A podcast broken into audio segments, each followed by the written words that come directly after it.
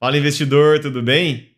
Estamos começando aqui mais uma carta falada, episódio 22. É um episódio muito especial aqui para nós.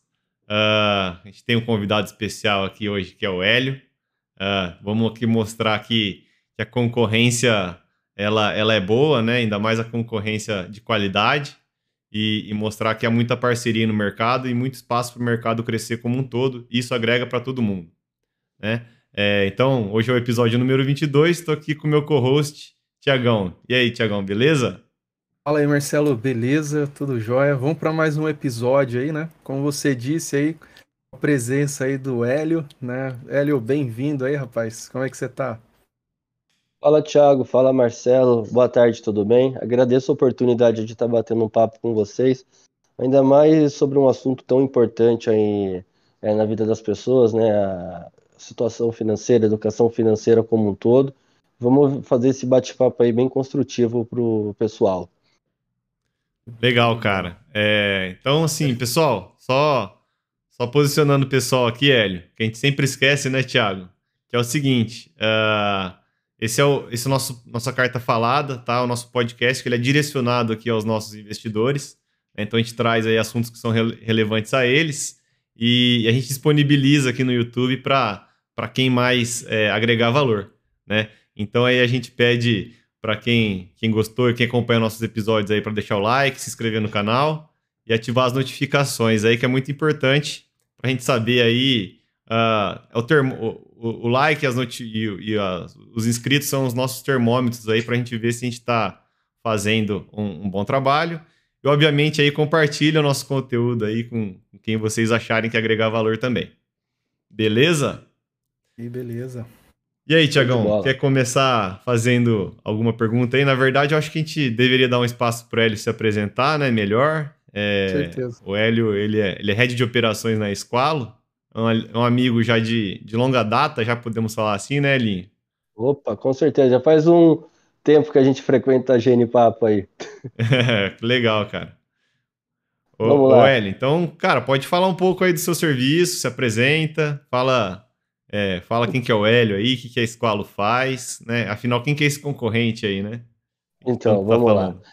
É, nesse boom aí de corretoras no Brasil, XP e BTG principalmente, né, são os players mais importantes desse mercado, surgiram os escritórios de assessoria de investimentos, né, que são é, células né, das corretoras, é, de certa forma independentes, é, é um autônomo no caso, né, uma hum. sociedade autônoma, só que ao mesmo tempo ela tem toda a estrutura da corretora, tem a parte de produtos, tecnologia, e ela fica situada em cidades, localizações diferentes, né, com o intuito de atender o cliente, né, de uma forma um pouco mais próxima, com todo o background da corretora, né.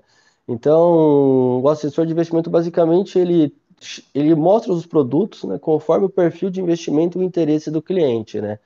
Diferente de um serviço de gestão, né, a gente oferece as oportunidades conforme o cliente explica para a gente o que ele deseja, né? Então não tem uma tomada de decisão.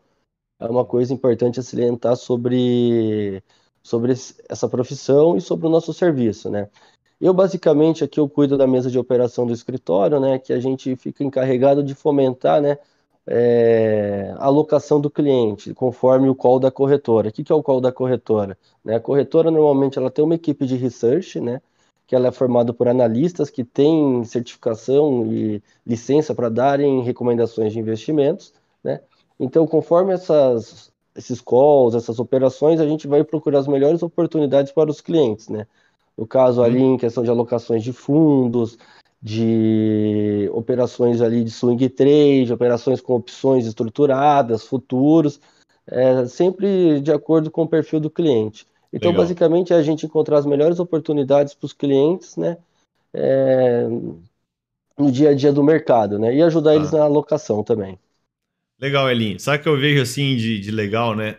É que são uh, perfis é, diferentes, né, de investidor investidor que ele. Você até citou a gestão, mas o investidor uh, que vai atrás da gestão, o investidor que, que vai atrás uh, de, um, de um serviço de agente autônomo, são, eles têm perfis diferentes normalmente. Né? Um ele gosta de ter a tomada de decisão na mão e o outro gosta de, de delegar né, a tomada de decisão, vamos dizer assim. Né?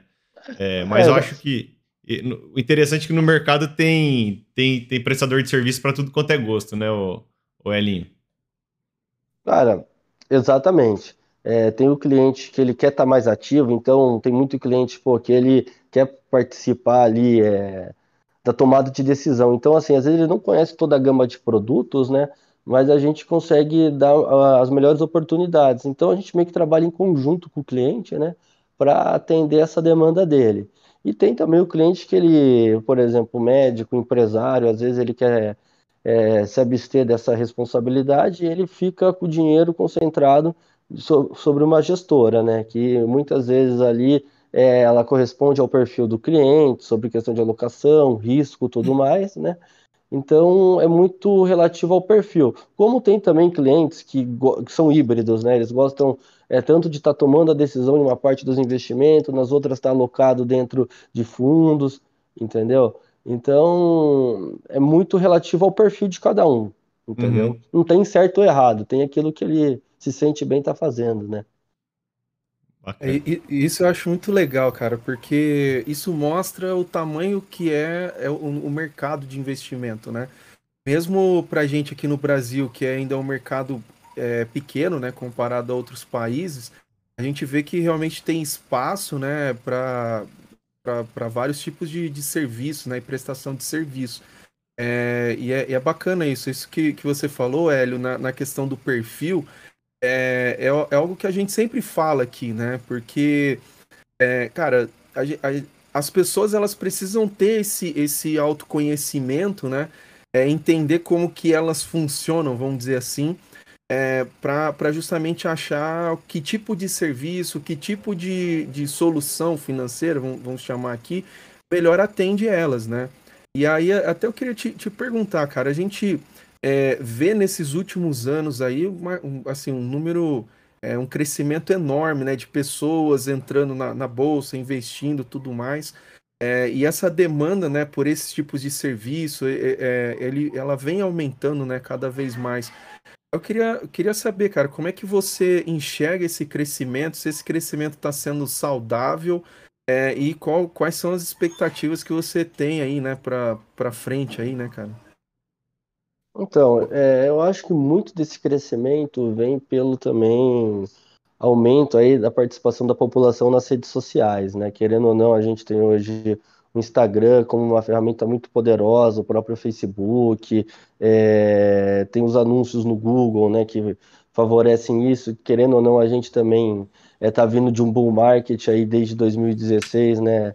pós, pós Dilma, né? Então, todo momento assim que o mercado ele tem euforia, ele traz investidor. A gente teve um período aí de Selic de 2%, então isso faz com que, né, o, investidor ali mais conservador, que estava acostumado com o CDB do banco, é, com investimento em imóveis, ele procure ali alguma alternativa, né, é, com um pouco mais de risco. Isso demanda também é, um profissional especializado, seja na parte de gestão, como na parte de assessoria de investimentos. Né? Então, acho que isso aí é tanto um movimento da parte de questão de redes sociais, como da questão também é, do ciclo né, de bolsa que a gente teve, ciclo de política monetária, que favoreceu a isso. Né?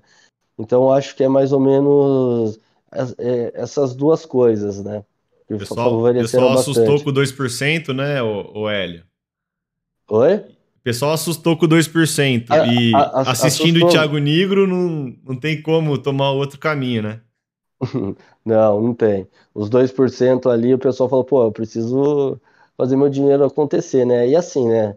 A gente tá vendo como tá nos Estados Unidos hoje. A gente teve dinheiro de graça lá por muito tempo.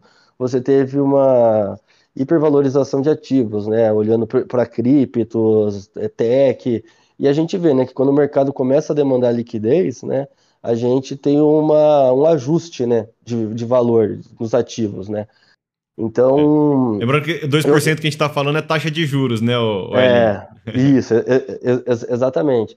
Então, acho que em todo momento né, que a gente tem é, esse dinheiro de esse dinheiro de graça, basicamente, né? de helicóptero, tem, né? Que o pessoal é, procura por, por, ativos de risco, e assim, né, a gente viu no que dá, dá, né? Então, acho que é muito questão de, eu não sei como, mesmo.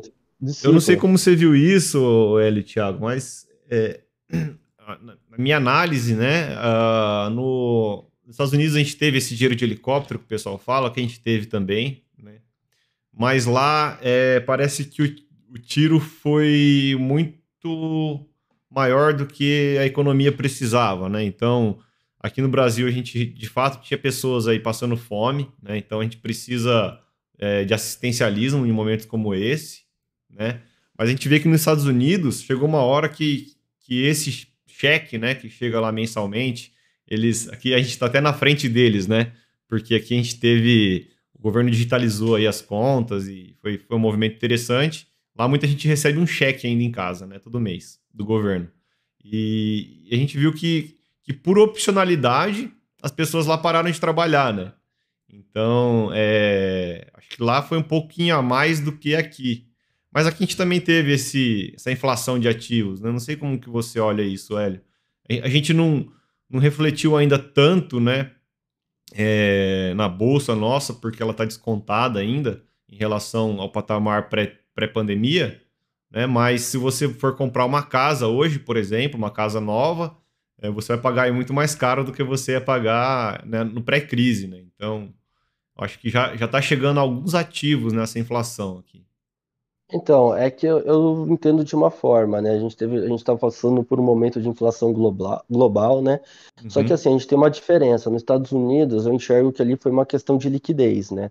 E agora, mais com a questão da guerra, né? A gente tem também um, um reflexo das commodities direto na inflação. Mas no Brasil, eu acho que é muito mais pela questão da dolarização das commodities. Eu acho que assim que o BC perdeu a mão no câmbio, né? Errou na política monetária, tipo, isso a gente vê que é claro, né? Pô, uma moeda como o real desvalorizar 4% no dia, 15% na semana, é um negócio tipo estrondoso, né? Uhum. E assim, o BC dando o Selic terminal de 12,75, depois ele vai lá, volta atrás, ou seja, mostra assim que o BC é, virou uma âncora cambial. Então, eu acho hum. que uhum. assim, o impacto de inflação hoje nosso é muito mais em relação a câmbio, né? Porque ah. se a gente pegar nos Estados Unidos, a gente tem os indicadores econômicos fortes, resilientes, né, que mostram atividade aquecida. No Brasil, aqui, a gente pegar o varejo saiu forte é, agora, saiu hoje, é, o último também saiu, só que antes disso, o varejo estava negativo, acho que em 2% anualizado, 2, 1%, a gente pega a indústria está bem para trás, setor de serviços recuperou bem, mas assim, a gente vê que a economia ainda aqui ela está um pouco, ela está patinando, os números têm melhorado, né, mais do que a expectativa do mercado, que estava bem pessimista no passado, mas eu entendo que a inflação hoje aqui, nossa, é muito mais uma questão de é uma inflação de câmbio, de, uhum. é, de problema também na questão das cadeias produtivas, insumos, posso, de oferta. Posso traduzir para o pessoal, Elinho? Pode, desculpa. Um pouquinho? Não, o que o Hélio quis dizer é, assim, uh, é que o Banco Central, a gente teve essa queda, né, no momento da, antes da crise, de, a gente estava ali no patamar de, sei lá, 7%, uma taxa Selic, e a gente foi até 2%, né? Então, essa queda foi muito brusca, né? Então, ele acelerou demais é, na descida e ele demorou demais na subida, né? E quando ele demorou para subir essa taxa de juros, né, é, ele teve que sinalizar né, que ele ia subir muito, uh, ou o mercado já precificou né, que, que essa taxa subiria muito, e, e foi pressionando né, o Banco Central. E, e, o que o Hélio acabou falando também é que o Banco Central, hoje, é, essa, uh, como, como a nossa inflação está muito ligada ao dólar, né, e o Banco Central ele tenta segurar a inflação, através desse movimento de taxa de juros que ele está fazendo agora para cima, é, basicamente a gente está lutando contra o câmbio, né?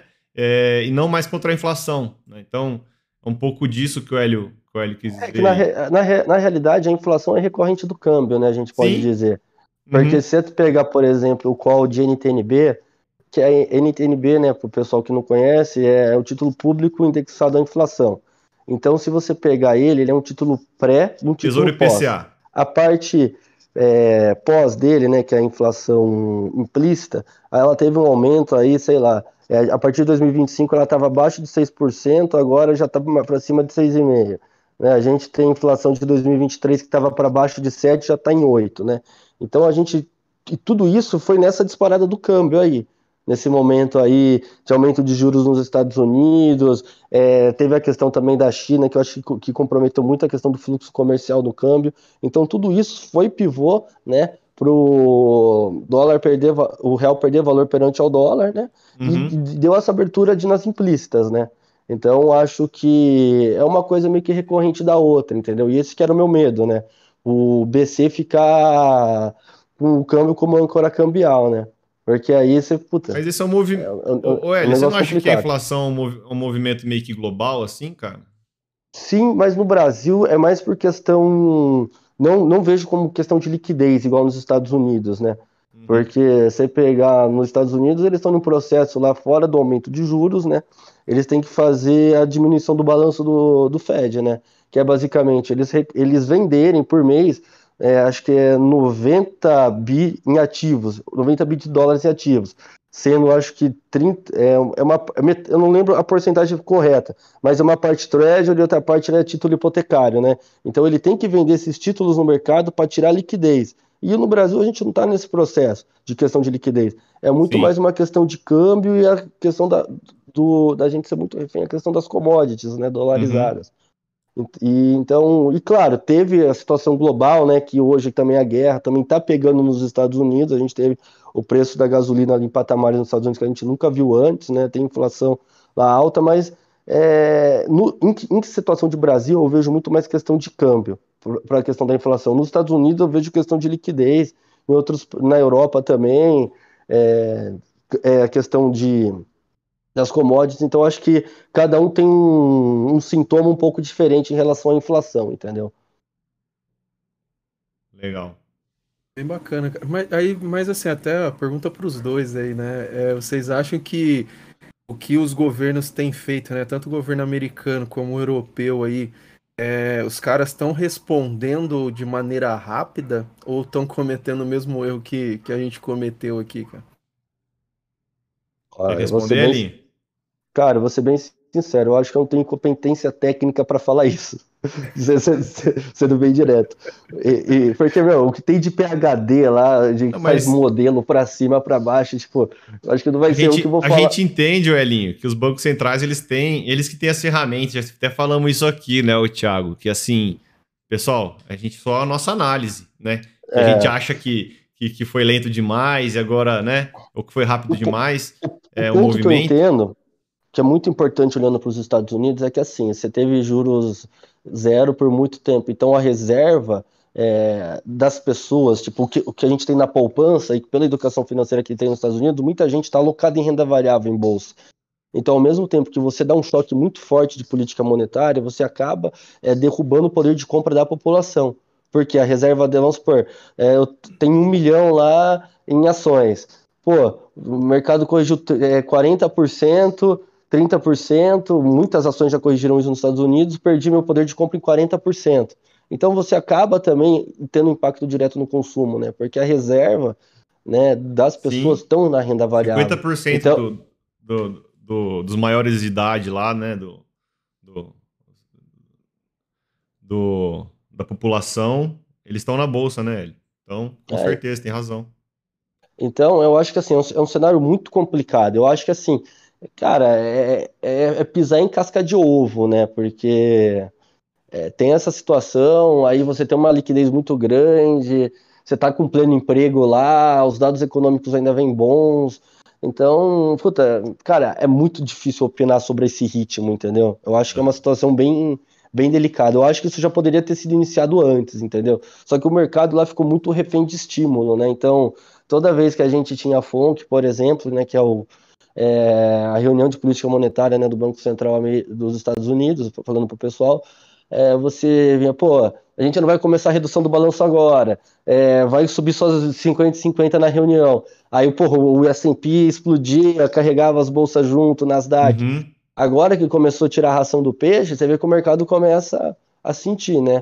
Então é uma situação, acho que um tanto bem delicada. Eu acho que poderia ter sido começado isso antes, em graus menores, mas assim, eu não tenho autoridade nenhuma para falar que isso tipo, é realmente certo, é só a minha opinião, entendeu? Eu tenho, eu tenho. Daí eu vou, vou responder o Thiago, então, da, da minha opinião, né? É, não uma autoridade nenhuma para falar. É, pô, tanto de gente que tem lá trabalhando pensando nisso e tanto de, de dados a mais que eles têm, né, a mais que nós, é, fora a competência, né, deles, que, eles, que é o que compete a eles estar tá fazendo isso.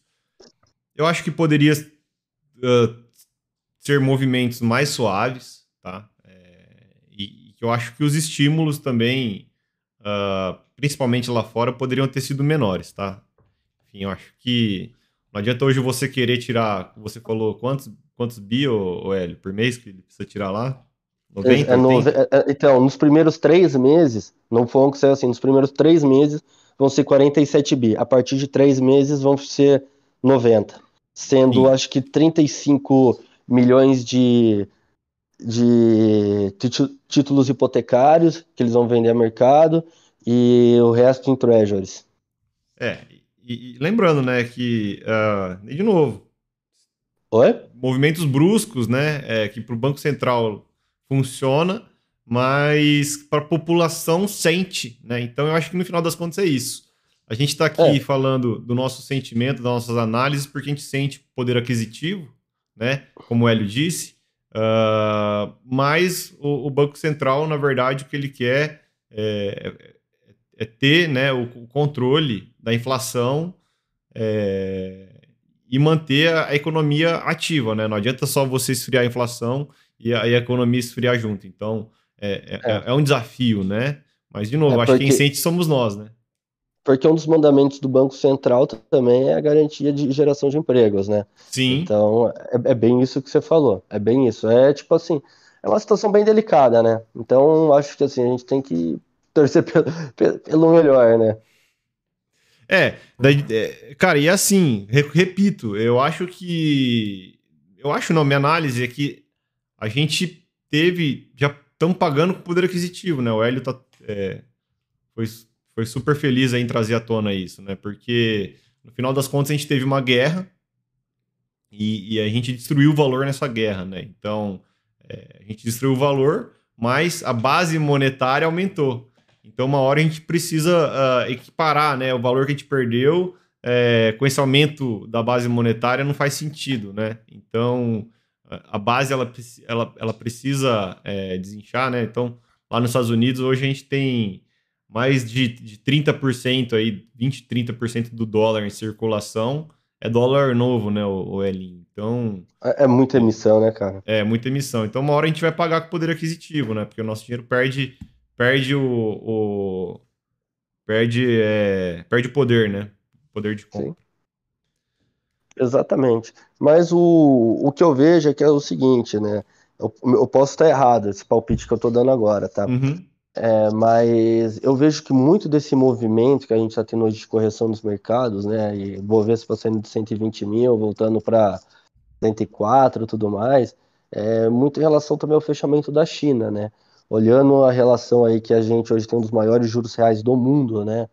É, no Brasil, a gente continua com um carro muito atrativo, a gente vem melhorando a situação fiscal, né? Nos últimos três meses a gente teve dois superáveis. Uhum. a dívida PIB fechando abaixo das expectativas, né?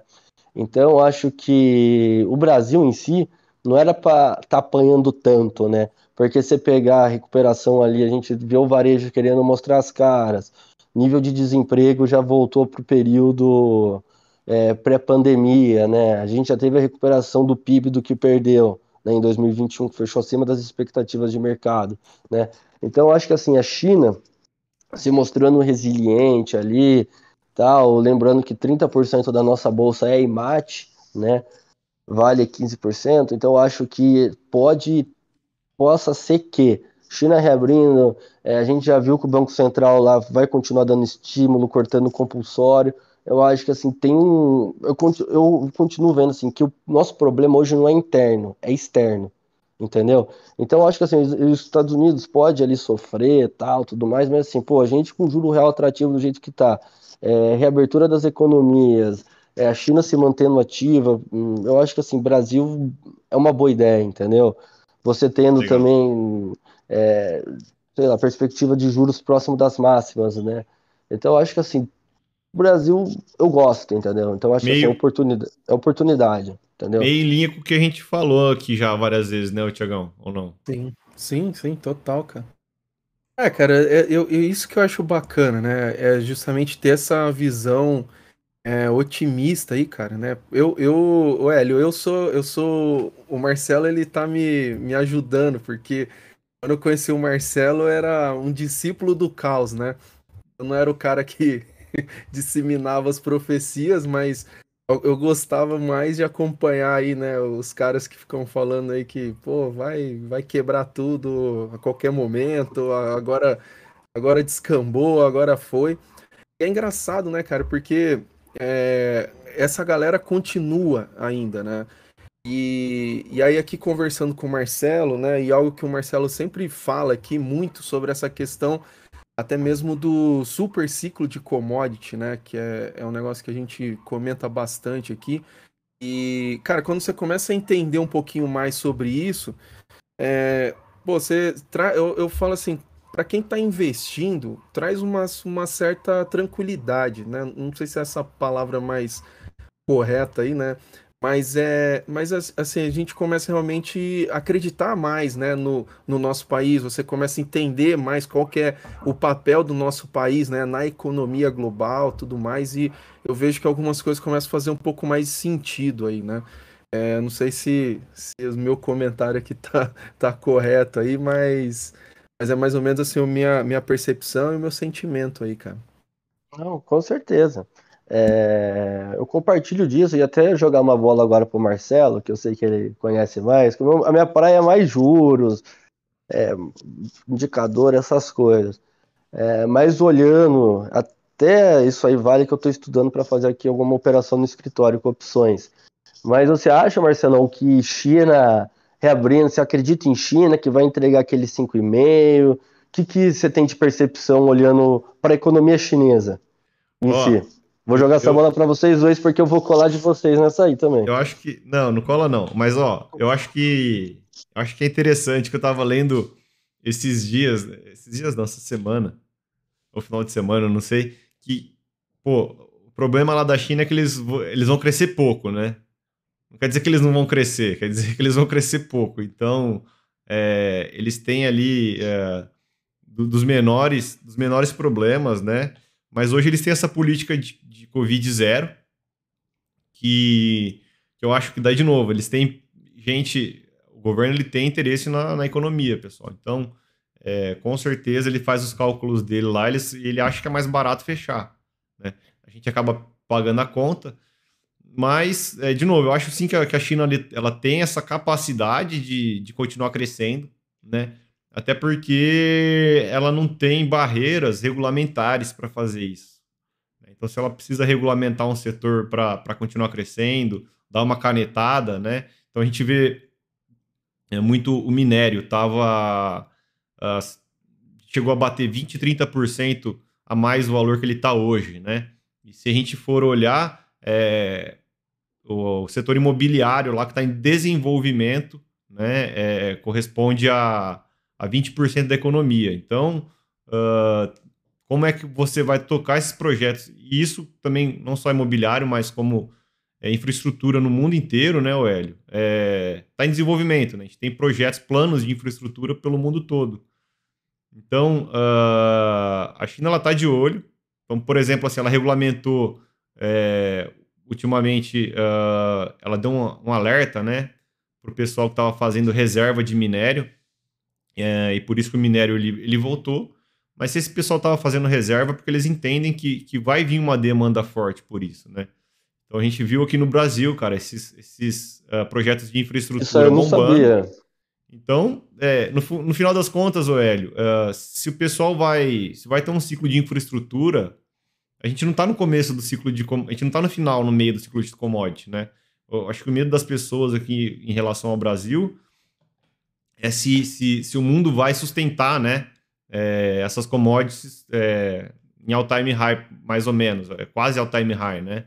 Uh, você pegar o SPGSCI lá, que é o índice de commodity do S&P, uh, ele está em quase all-time high, né? Então, uh, será que o mundo sustenta isso? Aí, se sim, o Brasil é um grande produtor dessas commodities. A China vai, vai, vai seguir, cara. Ela, depende de muita coisa, né? Depende desses fechamentos. Mas, de novo, eles têm as ferramentas lá e de novo, uh, falando de balança comercial, né? É, você falou, pô, índice de materiais, mas primeiro que a gente não tem só o mercado da China para endereçar, né? Nosso, nosso minério. É, a China também não compra só minério, é, compra bastante proteína animal, uh, enfim, entre outros, outros bens aí. Eu acho que o Brasil é bem posicionado, cara. Não sei se falei demais, pessoal, mas. Não. eu acho que o Brasil bola, é bem pô, posicionado, Hélio. No final das e... contas, a gente tem. Para mim, a gente tem um futuro promissor aí. Eu, o mundo precisa de infraestrutura. Não sei como que você vê isso aí também. Não, cara, eu acho que muito boa essa análise, me deu uns insights bons, né? A relação da reserva, a relação também é, da canetada, né? Falando em China, né? Que eles uhum. podem dar o jeito deles lá. Né? Mas eu acho que é bem legal, né? Tem a questão do agro também, né? Que são os parceiros comerciais bem fortes, né? Então uhum. eu acho que faz sentido. A única, minha única preocupação é a questão de uma inflação global, né? Como a gente estava falando no início do, do podcast aqui, né? E a inflação global me, me preocupa, porque se tiver um desacelero nas economias, né? Querendo ou não, essas commodities tendem a dar uma recuada, né? Então, acho que é, é um cenário é, bom, né? Mas tem, tem esse risco no meio do caminho. Então, acho que é, é muito bom acompanhar né, as políticas monetárias dos bancos centrais, né? E acompanhando de perto os indicadores econômicos desses países, né? Desde produção industrial, PMI, enfim. Eu acho a gente é também exporta import... juro real, né, Elinho? Oi? A gente também exporta juro real, né? É, commodity exporta inflação também, pô. também. Mas eu digo assim, hoje, é, mesmo os Estados Unidos subindo juros lá, né? É, se a gente está falando de Brasil, estão falando de uh, quanto mais dinheiro entrar aqui, melhor, né? Ah, ah não, sim. Né, nessa é. situação, com certeza, né? A gente tem um dos juros reais maiores do mundo, né? Então nosso carro é muito atrativo. O cara olha para o Brasil, vai tomar é, se o cara olhar, por exemplo, uma NTNB ali, vai, 2025, ele vai tomar juro real de 5%, né, nela. E quanto vai olhar no resto do mundo lá, ele vai estar tá tomando, sei lá...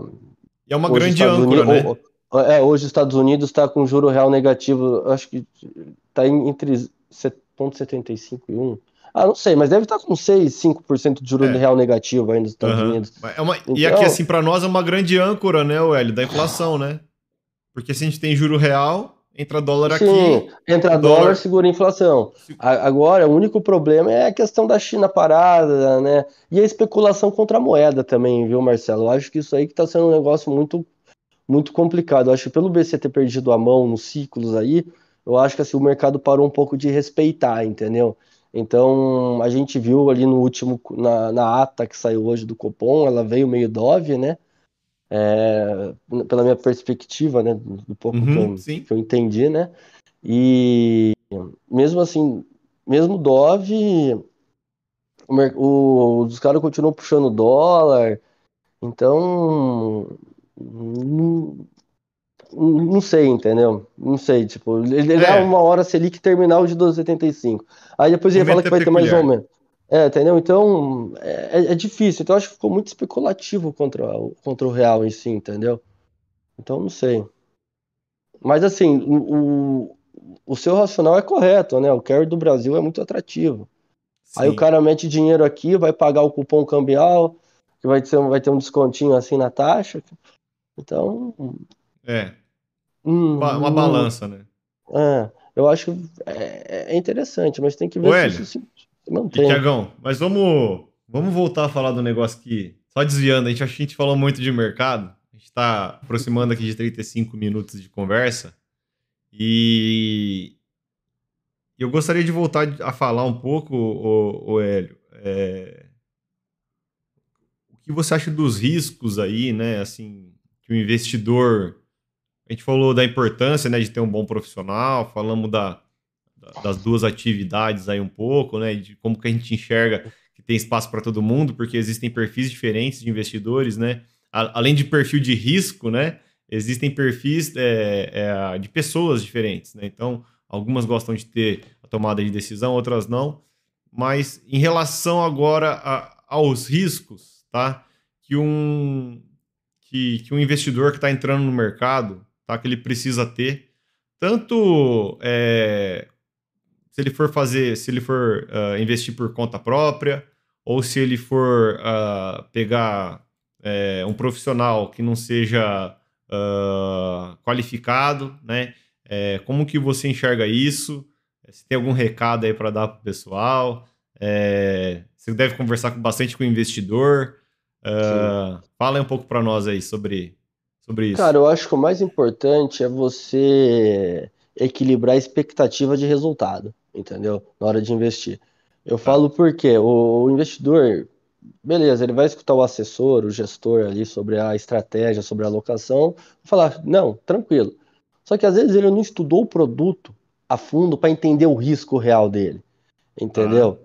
Por exemplo, quando eu vou fazer é um COI, quando eu vou fazer um prefixado. Então, prefixado tem risco, às vezes o cara ele olha lá no do que o assessor dele, o gerente do banco mandou, CDB, é, sei lá, a Selic estava em vamos supor, 11, o CDB estava saindo a 13, porque o emissor é, meio. Sim, banco meio, ruim. Ne, é, exatamente, não tem um, uma classificação de risco muito boa. Aí o DI abre mais, e ele, ele acha que aquela taxa é prefixada, mas ele pode tirar a qualquer momento, não pode, ele vai tomar uma marcação a mercado, entendeu? Às vezes o cara, pô, a inflação estava controlada, né? Uhum. Na, há um tempo atrás aí, né? Antes da pandemia e tudo mais. Aí, pô, o cara vê NTNB com juro real de 2%, né? Aí o cara acha um negócio maravilhoso, porque, pô, não tá tendo inflação, toma com uma proteção. Só que o cara esquece que o Brasil tem histórico de juro real de, de 7% para aplicar, que é o valor que o patamar que chegou próximo a hoje. Então, ou seja, uhum. ele está comprando na baixa. Então, acho que assim, o cara tem que entender pelo menos um pouco do risco do, do produto que ele está investindo, seja na renda fixa, nas ações, é, em opções, futuros, no que for, entendeu? Pô, vai pegar um fundo, olha o Sharp dele, entendeu? Vê se entende o que é um Sharp, entendeu? As, uhum. as medidas de risco. Então, acho que assim, não é o cara ser um especialista é, no que ele vai. No, porque ele vai comprar, vai vender, tipo, vai fazer o giro ali, a alocação. Não, mas ele entender é, o funcionamento do produto e os riscos que estão implícitos naquele produto. Entendeu? Uhum. Saber quem que é o emissor do título. O pessoal não é, sabe nem quem é emissor de título. exatamente. O emissor, se tem um FGC, por exemplo, entendeu? Hum. Então, eu acho que isso é muito importante. É uma coisa que a gente preza muito aqui com os clientes, é a transparência, a expectativa. Então, ou seja, a gente é, não alavanca o cara sem ele só entender o que é uma alavancagem, por que ele está fazendo isso, entendeu? A Legal. gente Sim, a gente, igual vocês, né? A gente pensa em primeiro lugar no cliente, né? Então, acho que o. Mas o cliente tem que fazer a lição de casa dele também, que é entender o, o risco do produto e como o produto funciona. Tecnicamente, a característica técnica do, do produto, isso é importante, entendeu? Por exemplo, pô, vamos comparação. É fracionário, é lote cheio, entendeu? E entender, tipo, a dinâmica básica, assim, do, do mercado, entendeu? Isso é importante, para ele não ser preso de, de calça curta. O que, que é, você achou aí, Tiagão? Eu, ah, eu, achei legal a, resposta do Hélio.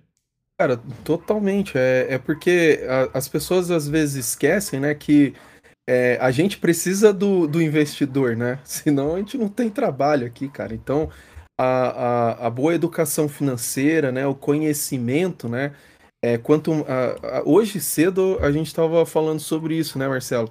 É Sim. É que, cara, a, o quanto mais conhecimento o nosso cliente, né, o investidor, ele tem, é melhor para a gente, cara. Isso é, é, é, é saudável, né? Então, é, essa educação financeira, cara, isso daí faz é, a gente ter é, vida aqui, né, cara? Ter trabalho, né? Isso, isso é muito importante. Porque a minha, eu me preocupo muito é, é com a, a, é se vender. Como posso dizer assim, cara? É, é, é, disseminar esse conhecimento, Hélio, que você está falando. Às vezes é um nível. É, ah, pô, o cara não precisa ser um especialista, é, mas o cara precisa entender. Mas assim, esse, esse nível inicial né, de conhecimento, às vezes é passado de uma forma muito simplista, ao ponto da pessoa achar que, ah, tudo bem, não tem problema nenhum, é, é, não, é, não é tão perigoso assim, É, pô, se cair a gente compra mais, sabe? Essas coisas que a gente vê no, no YouTube, no, no Twitter, né? É, e aí é onde eu acho um pouco perigoso, porque isso gera alguns traumas, né? Mas eu concordo plenamente, cara. O conhecimento, cara, e, eu, e um quanto maior nível né, de educação financeira que o mercado tem, é, isso é positivo demais aqui pra gente, cara. Sabe o que eu achei da hora na resposta do Eli que ele falou? Ele falou duas palavras, é, na verdade, uma palavra, uma palavra que precede outras duas, né? É expectativa de retorno e risco, cara. Você falou expectativa, depois retorno e risco. E eu acho que no final das contas, o, o Hélio, é, é super isso, cara. É, é, não adianta é, você falar que você é longo prazista e, e focar no curto prazo, né? É, ou você uh, falar que, que investe para o longo prazo sem conhecer de fato os riscos, né? Porque é, uma hora você acaba. Uh, seu perfil não vai condizer, né? É, porque uh, se você não conhece os riscos, por mais que, que a sua cabeça né, esteja no longo prazo, uma hora você vai ter medo e vai sair, né? Então, assim, o conhecimento deve ajudar os clientes de todo mundo, né? O pessoal acha que, não sei como vocês acham isso, mas o pessoal acha que, pô, eu vou estudar para não ter perdão, para não ter que ter é, nenhum prestador de serviço para poder investir o meu dinheiro é, por mim mesmo e às vezes acaba correndo aí em, em erros, né? Como o próprio Hélio falou aí dos do CDBs, né? Que a gente a gente fala muito, né? É, que, que não adianta você ir lá o Hélio falou, se comprar, tomar um pré, ou às vezes um, um pós-fixado mesmo, viu, Hélio? É, lembrando que o FGC, falamos isso em off hoje, o Tiagão, lembrando que o FGC, ele não, ele não tem cobertura para 100%, né, é, é, do, do, do, valor financeiro, né? Ele tem cobertura para 99% das contas. Mas se a gente tiver um, um, uma crise financeira, de caráter financeiro, né, provavelmente o FGC vai ter. Né, ela é, vai quebrar também, vai ter rateio aí no pagamento, né? Então todo mundo vai acabar tomando é, muito mais desconto do que ter que sair de um, de um título, de tomar uma marcação aí que você falou, sei lá, de 5%. Não vai ser nada comparado aí quando você tomar um 20%. Ou o pessoal mesmo comprando é, debenture, né? Achando que, que, que debenture é uma maravilha é, lembrando que, que debenture é para você ter uma carteira de debenture, assim como uma carteira de ações, né? Para focar no risco, né? Então, fazer esse controle de risco. Não comprar, eu dei, uma, dei um exemplo hoje para o Tiagão. O pessoal compra a debenture da, da rodovia Paraná-Panema-Nema e, e acha que vai. Que, que, que aquele 14 mais IPCA é o melhor negócio do mundo, que ela é um gênio e que, que esse é, uma oportunidade escondida. Não, pessoal. Essa é uma debênture que está pagando bastante, provavelmente por causa do risco dela. Então, Ex exatamente. Quanto maior a é taxa é, no mercado, maior o risco. Não tem almoço grátis. Com certeza, cara. Com certeza. Cara, e a transparência no, também, Hélio. Que legal é. que, que você tem esse foco aí também na transparência, cara. Cara, porque assim, é, eu não quero ter dor de cabeça, entendeu? O ponto é esse. Porque assim, se eu coloco o meu cliente ali num emissor ruim, ele vai ficar, ele vai ter o dinheiro ali com o FGC, beleza. Mas, cara, vai demorar quatro, cinco meses, seis meses, entendeu? Aí é uma burocracia, você tem que fazer processo junto com ele, então não, não vale a pena isso, né? Porque querendo ou não, você está perdendo tempo de, de, trabalho ali, né? Você tá uma coisa que, que, não, que não vale a pena, né? Então, eu acho que essa transparência é, um, é, é muito importante, né? É muito importante com o cliente, entendeu? E assim, eu acho que de toda forma também, né? O cliente, ele tendo indo atrás de uma educação financeira, ele só está agregando para ele, né? Porque ele vai conseguir escolher um fundo melhor, vai escolher, conseguir escolher um produto melhor. Então, assim, ele só tem a ganhar. Então, o que é a minha mensagem final? Nunca seja aquele investidor que fala, faz aí, tchau. Não, tenta entender, seja chato, pergunte, entendeu? Não chato, seja curioso. Entendeu? Sim. Legal. Cara, é isso, Tiagão? É isso, cara. Eu achei muito legal o episódio hoje, porque acho que ficou muito claro aqui a importância de da gente ter né, é, bons profissionais é, é, trabalhando, cooperando, né? Ultimamente eu tenho gostado muito dessa palavra de cooperar. É, no, no, nessa nossa jornada, né, que é construção de patrimônio, que é investir, né? Porque a gente aqui, né, falou muito sobre o mercado, sobre o macro, né? É, economia global, né? Questão de, de juros, commodities, cara, um, um assunto denso isso mostra para aquela pessoa que está começando que, cara, isso é, esse universo de investimento ele é muito maior que simplesmente abrir lá o sitezinho da corretora, escolher um ativo, colocar um dinheiro e, e torcer para dar certo, né? É, é, algo muito mais complexo e, e, é legal, né? Então, e a gente conclui aqui falando justamente sobre a importância que é, né, a gente buscar conhecimento e também a importância da gente ter pessoas, né, mais uma vez, cooperando aí nessa nossa jornada aí, cara. Pô, excelente episódio, obrigado aí, Hélio, é, pela participação aí, foi, foi sensacional, cara, gostei muito. Pô, Thiago, eu que agradeço o convite seu e do Marcelo, tá? É, eu fico muito feliz em participar, porque, pô, eu vejo que vocês estão fazendo um trabalho muito legal aí também, é, tipo, com, com princípio, né? Com um trabalho transparente, então acho que a gente tendo essa hegemonia aí é um negócio muito importante. Então, acho que, pô, fico feliz, né, da gente tá agregando pro pessoal aí e eles terem um, uma saúde financeira aí bem, sal, bem proveitosa e saudável, né? Uhum. É, tentando entender os produtos, conversando com vocês, conosco, é, tentando entender o que está se passando e sempre com foco no, no longo prazo. Eu acho que aí, pô, não, não tem erro, entendeu? Então acho que foi um bate-papo bem bacana. Agradeço o espaço aqui para estar tá falando com vocês. Eu espero ter ajudado bastante aí o pessoal junto com vocês. Bacana. O cara, daí assim, agradeço aí, Thiago, como sempre. Uh, muito. Agrega muito na nossa conversa aqui, não ia conseguir fazer sozinho. Valeu, Tiagão. É, pô, Hélio, é, cara, o Hélio a gente sempre dedica muito tempo aí quando a gente se encontra, né, Hélio, batendo um papo aí. É sempre um prazer conversar com você. Trago, sempre traz insights novos aí sobre o mercado. É, tem muito a agregar aí para quem ouviu, com certeza. Vamos fazer isso outras vezes.